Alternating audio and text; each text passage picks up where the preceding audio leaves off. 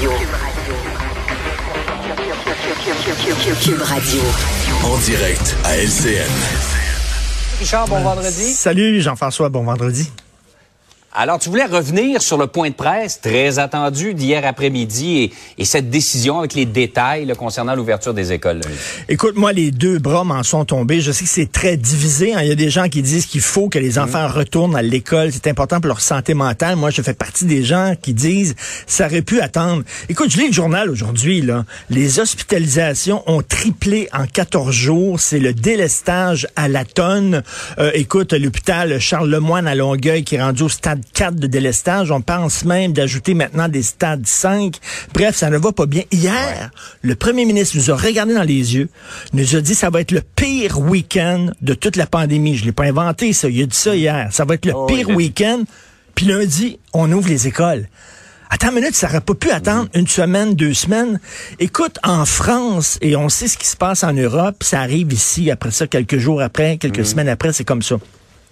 En France, c'est une flambée de cas dans les écoles. Ça ne va pas du tout. Mm. J'ai une amie française qui habite Québec. Son frère habite en France.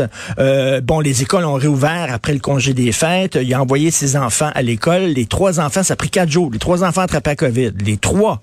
Écoute, je suis allé sur le site de France Inter, OK? Euh, la, la, la, la, poste de radio euh, en France. Et ils ont une page Internet. Et là, ils ont donné, euh, ils ont donné, bon, des témoignages, il publie des témoignages de professeurs. Je vais t'en citer quelques-uns des témoignages de profs en France. 20% de mes élèves sont absents, ils ont la COVID. Des parents d'élèves sont hospitalisés car ils ont attrapé la COVID par leurs enfants qui l'ont attrapé à l'école. Habituellement, j'ai 22 élèves dans ma classe. Là, j'en ai 14 parce qu'il y en a 8 qui ont la COVID. Le tiers de mes élèves ont la COVID. Euh, depuis la rentrée, nous enregistrons à notre école entre 10 et 20 cas par jour. Il y a tellement d'élèves absents que c'est difficile de faire un suivi. Ça, c'est ce qui se passe en France. Là. S'il y a une flambée... Et ça, c'est sans compter, Richard, non seulement les élèves, mais les profs. J'ai vu qu'ils avaient des problèmes d'effectifs. Là aussi, il y a des profs qui sont en isolement. Ben tout à fait. Écoute, là, on parle de délestage même dans le système scolaire.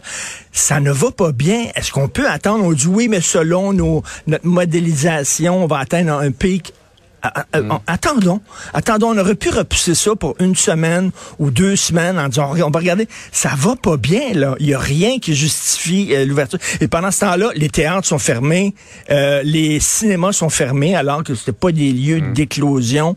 C'est à n'y rien comprendre. Les restaurants mm. sont fermés. Bref, moi, j'en revenais pas de ce que j'ai entendu hier. Euh, tu voulais aussi revenir sur le cas de ce dangereux pédophile qui recouvre sa liberté. C'est troublant, Richard, surtout que il a pas l'air d'avoir un gros repentir. Hein. Ben c'est ça, toi, écoute, les affaires judiciaires, tu suis ça depuis de, nombreuses années, Jean-François, et j'aimerais t'entendre là-dessus parce que là, c'est un pédophile. Le gars, il a abusé de cinq enfants sur une vingtaine d'années, OK? Il a eu sept ans de prison. Alors là, ben, son, ses années, sa sentence est terminée. Euh, il est relâché. Écoute, il a déjà manifesté son intention de ne pas respecter les conditions, de ne pas se trouver dans des parcs en présence de mineurs, c'est une des conditions. Il l'a dit, je ne vais pas respecter hmm. ces conditions-là. Il a refusé à trois reprises de porter un bracelet électronique et pendant sa détention, il ne manifestait aucun remords, aucune empathie envers ses victimes. Euh, il y a même les gens... Il se victimise, il dit que c'est lui euh, la victime. Ben, tout à fait. Écoute, là, il y a des experts qui ont dit, vous possédez une faible connaissance de vos facteurs de risque. Les experts disent qu'ils représentent un risque.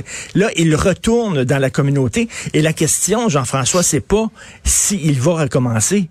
C'est quand il va recommencer. Et avec mm. d'autres enfants, c'est évident que ce gars-là va recommencer. Qu'est-ce qu'on fait avec ces pédophiles-là?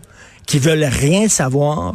Là, sa sentence est terminée. On peut pas rajouter des années de sa sentence. Mais... On est dans les limites de notre système judiciaire. On peut pas le retenir. Il euh, faut le remettre en liberté. Mais je ben, comprends très bien la décision. Je pense que c'est deux de ces victimes qui ont décidé de parler publiquement ben, et d'avertir la population en disant, hey, euh, il est libre.